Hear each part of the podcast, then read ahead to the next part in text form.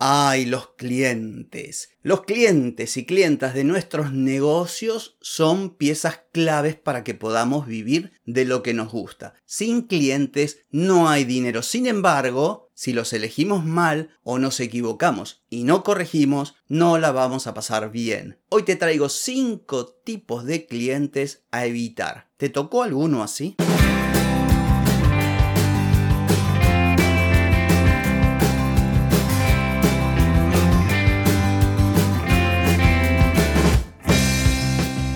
Bienvenida y bienvenido a Marketing para Gente como Uno. Soy Carlos Malfatti, consultor de marketing y nos encontramos otra vez para hablar de marketing, emprendimiento, redes sociales, contenidos, publicidad y todo lo que tenés que saber para llegar a más personas, captar más clientes y vender más en Internet. Atenti, que arrancamos.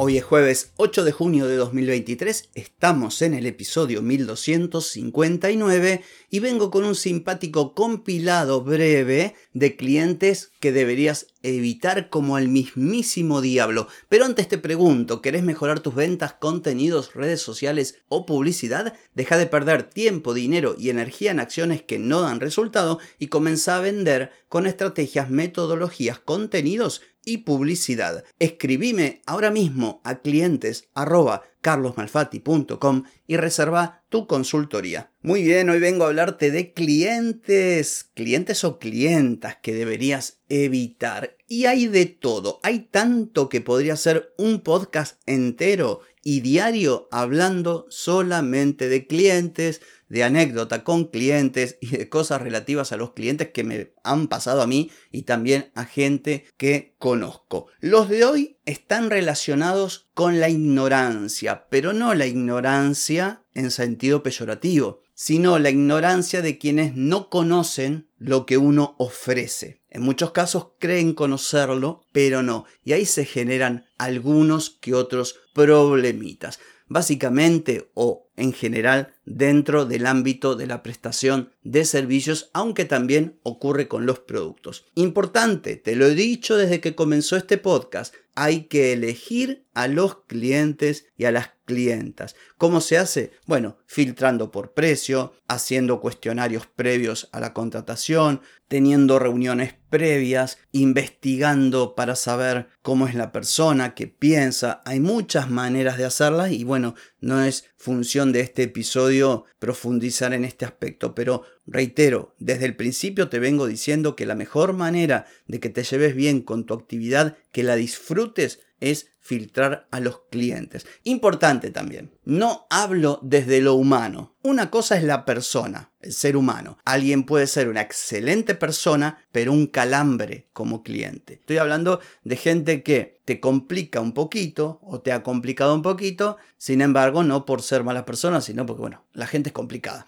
¿Qué le vas a hacer? Entonces, tengo varios casos. Es más, dentro de los casos, yo dije cinco ejemplos malos, no. Hay uno que es bueno. Hay uno que es bueno como para un poco matizar y equilibrar. Primero, el que cree saber de qué va y te confronta. De estos clientes he tenido. En algunos casos han sido clientes, en otros casos han querido ser clientes y por suerte lo detecté a tiempo. Es el que te pregunta pero termina diciéndote su parecer. No sabe de qué van las cosas. Por darte un ejemplo, supongamos diseño web. Alguien que no tiene ni idea del diseño web te consulta, lo asesorás, pero después te dice, no, habría que hacer esto, habría que poner aquello, quiero que pongas un slider en la portada, quiero, bueno, de esto tuve clientes particulares Incluso recuerdo haber tenido una gran empresa de aquí de la Argentina que me volvió loco con un sitio web. Loco, porque no tenía ni idea, ni la persona encargada que me contactó, ni el diseñador. Eran como tres o cuatro personas que opinaban todas a la vez, todas opinaban de forma distinta,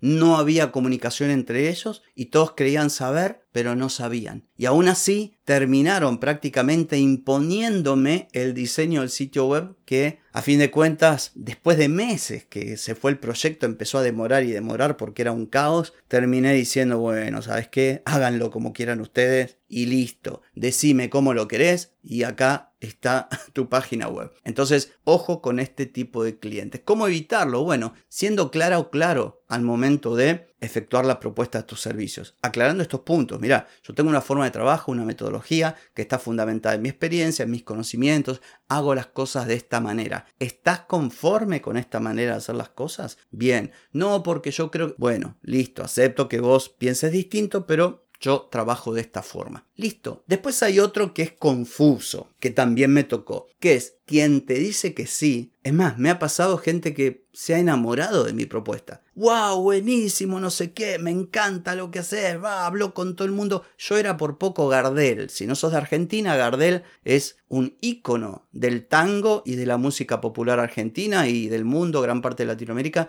de la década de los 30. Acá en Argentina, cuando decimos alguien es genial, decimos es Gardel. Bueno, era Gardel yo. Y vos decís, bueno, entonces, ¿qué hay de malo en este cliente? Claro que me decía que sí, pero después, de buenas a primera, cambiaba todo. O sea, me encanta lo que me propones, lo vamos a hacer de esta manera. Y cuando empezaban a implementar, por la propia dinámica de su forma de trabajar y, que su negocio era bastante caótico, hacían cualquier cosa. O contrataban gente que no sabía para implementar. Bueno, un drama. Otro caso, el que confía más en el círculo cercano. Este es terrible y es muy común. El típico que confía más en el cuñado que en el profesional. No solamente se trata de la persona que consulta, es muy común que alguien te consulte, le decís cómo, cómo es tu servicio, qué es lo que hay que hacer, y va y le pregunta, no sé, a la prima o al cuñado. No, hay incluso uno peor, que te contrata, te paga y termina preguntándole al amigo, al conocido, a un primo del primo del otro que más o menos hace mucho hizo una página web. Este es tremendo. Y si es hombre, hay tipos sobre todo cuando pasan cierta edad, sobre todo cuando se han divorciado y han conseguido novias, no te digo último modelo, pero bueno, ponele, que la mina tiene una ascendencia sobre estos tipos. La mina no sabe nada de páginas web, pero el tipo lo que dice la mina lo hace. Bueno, de esto también tuve.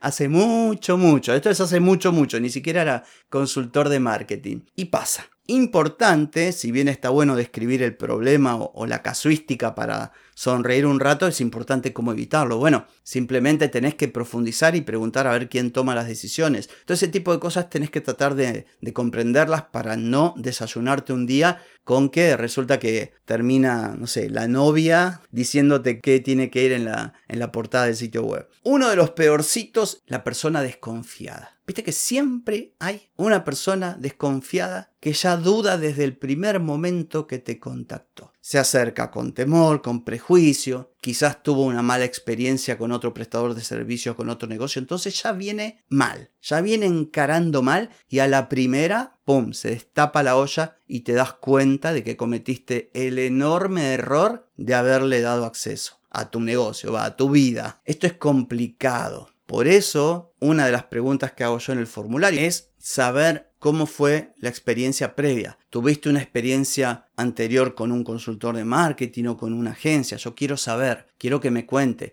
porque ojo, muchas veces no es culpa de la persona. Hay mucha gente vende humo, hay mucho garca, hay mucha gente que cobra sin saber lo que hace. Lo vemos en el ámbito del diseño web, de las campañas de publicidad pagas, del marketing en general, que es lo que yo conozco porque me muevo en este ambiente. Pero en cada sector hay gente que te vende cualquier cosa y no está a la altura de lo que te promete. Bueno, entonces desde ese punto de vista entiendo a las personas, pero por otro lado, ¿qué culpa tengo yo? Así que cuando vos veas que alguien viene con desconfianza, ya te das cuenta que te empieza a preguntar 49 mil cosas y decir, uh, esto viene para atrás, esto más vale decir que no. Bueno, decir que no. Por último, el bueno, que existen también, que es quien no sabe, pero te pregunta, explicás, educás y acepta. No solo que acepta, sino que se deja guiar. Bueno, y esto es un placer laburar con esta gente porque a veces va más allá del tema dinero. No alcanza con que te paguen. A mí me ha pasado que me han pagado y me han pagado bien, pero después hacían cualquier cosa. Entonces termina siendo igual desmotivador. Porque vos decís, pucha, no es que yo quiero solo tu dinero. Yo quiero que tengas resultados, quiero que te vaya bien. Pero si me pagás y después haces lo que se te ocurre a vos, es un drama. Entonces la persona que te da bola, bueno, es genial. Clientes ideales, yo tengo clientes ideales. Actualmente tengo clientes que son buenos, que valoran lo que ofrezco, que son buenos pagadores, que me dejan decidir, que aceptan mis sugerencias, mis consejos. Entonces, para cerrar este episodio, te propongo que trates de ir hacia ahí. Te vas a pegar muchas veces contra la pared, pero tarde o temprano vas a ir afinando el olfato, vas a ir también creando estos filtros de los que hablo, vas a ir percibiendo, anticipando cómo son estos potenciales clientes y cómo serían una vez transformados en clientes. Así que esta es la sugerencia de hoy y es todo por hoy, pero no por mañana, porque mañana nos volvemos a encontrar. Chau, chau.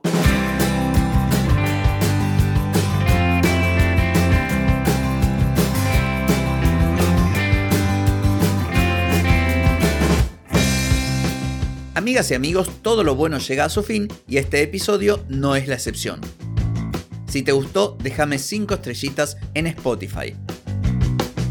¿Querés vender más? Reserva hoy mismo tu consultoría por videollamada. Deja de perder tiempo y dinero y comenzá a vender con estrategias, metodologías, contenidos y publicidad. Escribime ahora mismo a clientes y reserva tu lugar. Hey, ponete en acción, que el tiempo, el tiempo no perdona.